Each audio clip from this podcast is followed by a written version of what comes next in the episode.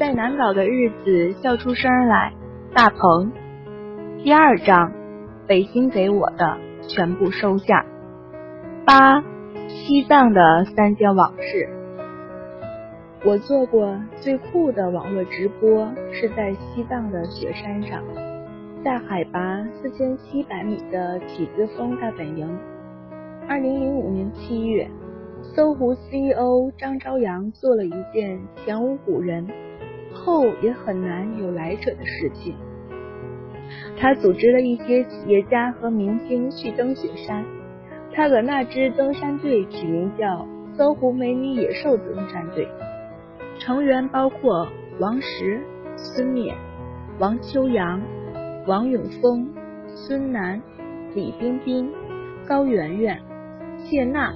郑钧、胡歌、曾宝仪、胡静、张培林、陈子涵、李艾、世界小姐玛利亚、中国小姐杨欣等，这么多名人，加上他们的工作人员，再加上全国各地的报道团队，当时整个登山队有将近一百人，我就是其中的一员。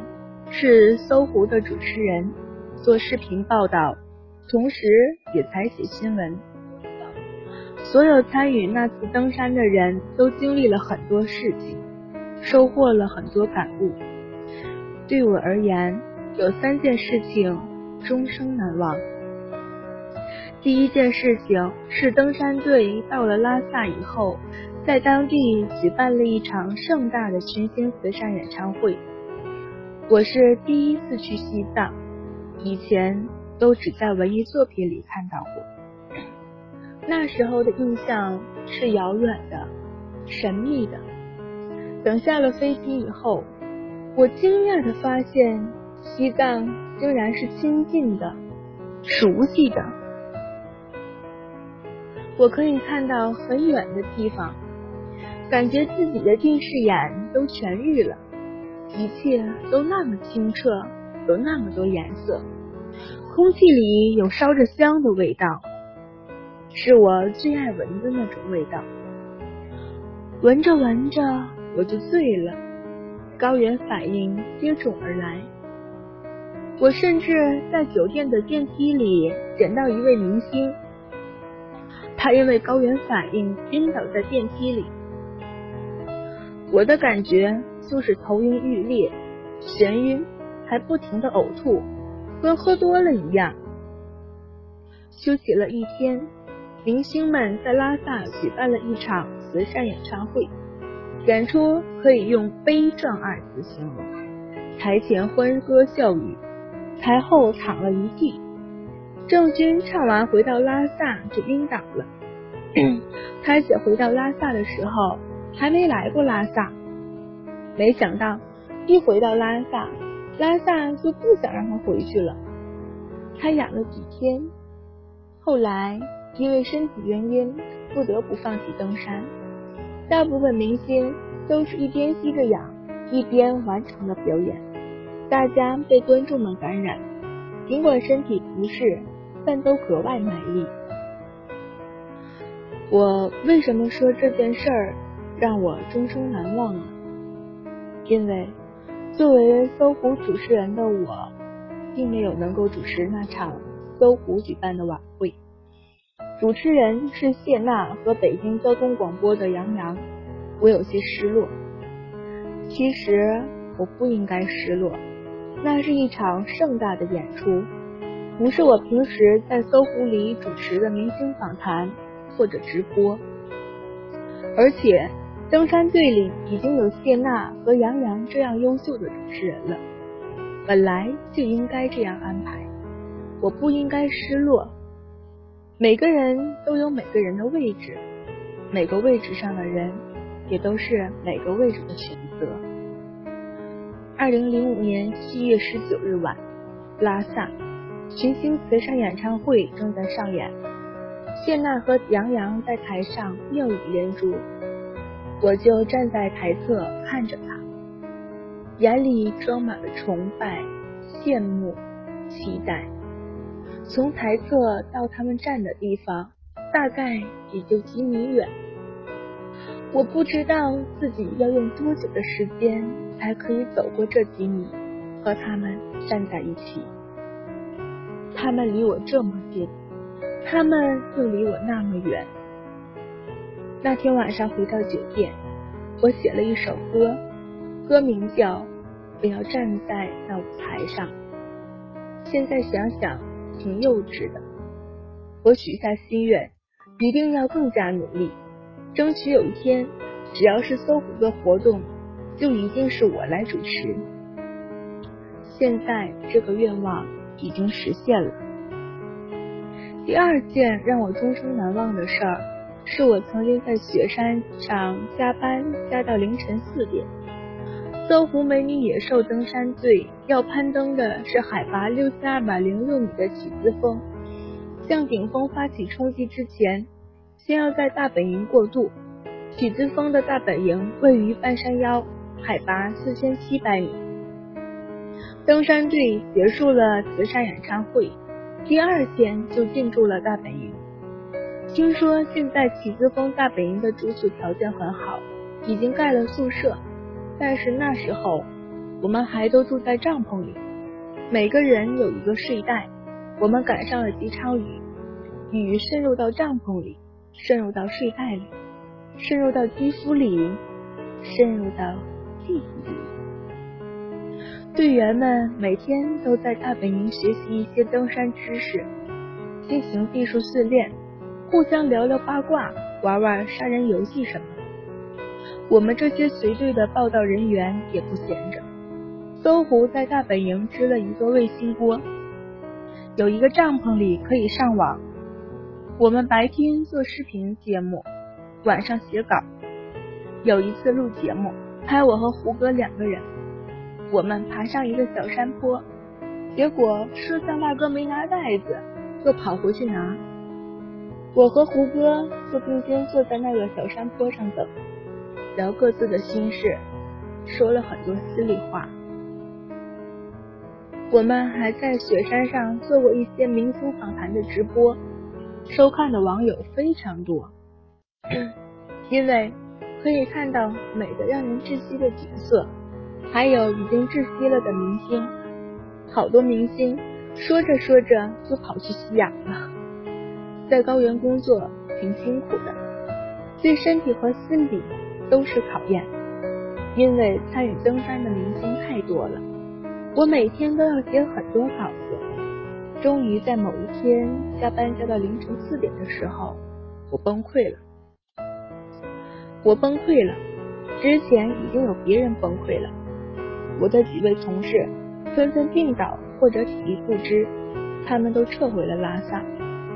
其实我也挺难受的，但总觉得自己没有资格难受，就憋了一口气，一直忍着，忍到那天凌晨四点，突然泄气了，体力和承受力都到了极限。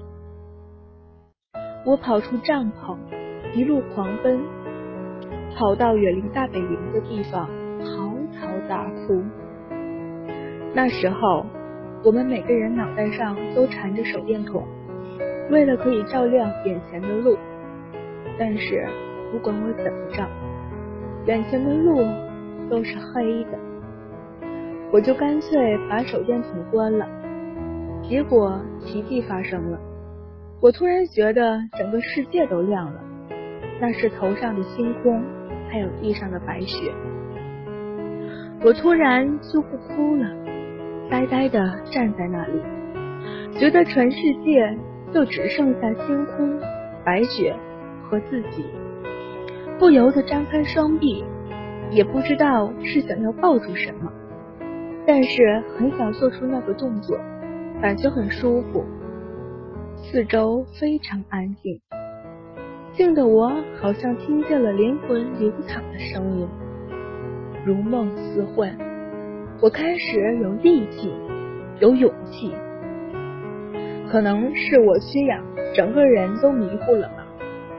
但我真的认为自己接受了那种洗礼。那次的登山报道，我完成的很好，一直坚持到最后。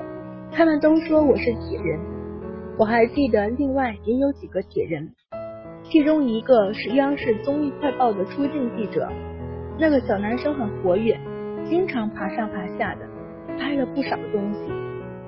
我很欣赏他，有时候还会和他较劲，找不同的视角去报道同样的内容，比比谁拍的更好。从西藏回到北京没多久，我就听说他去了凤凰卫视，成为真正的电视主播。他就是尉迟林佳。第三件让我终生难忘的事儿。是我竟然在雪山上拍过裸照。西藏是一个神奇的地方，什么样的事情都有可能发生。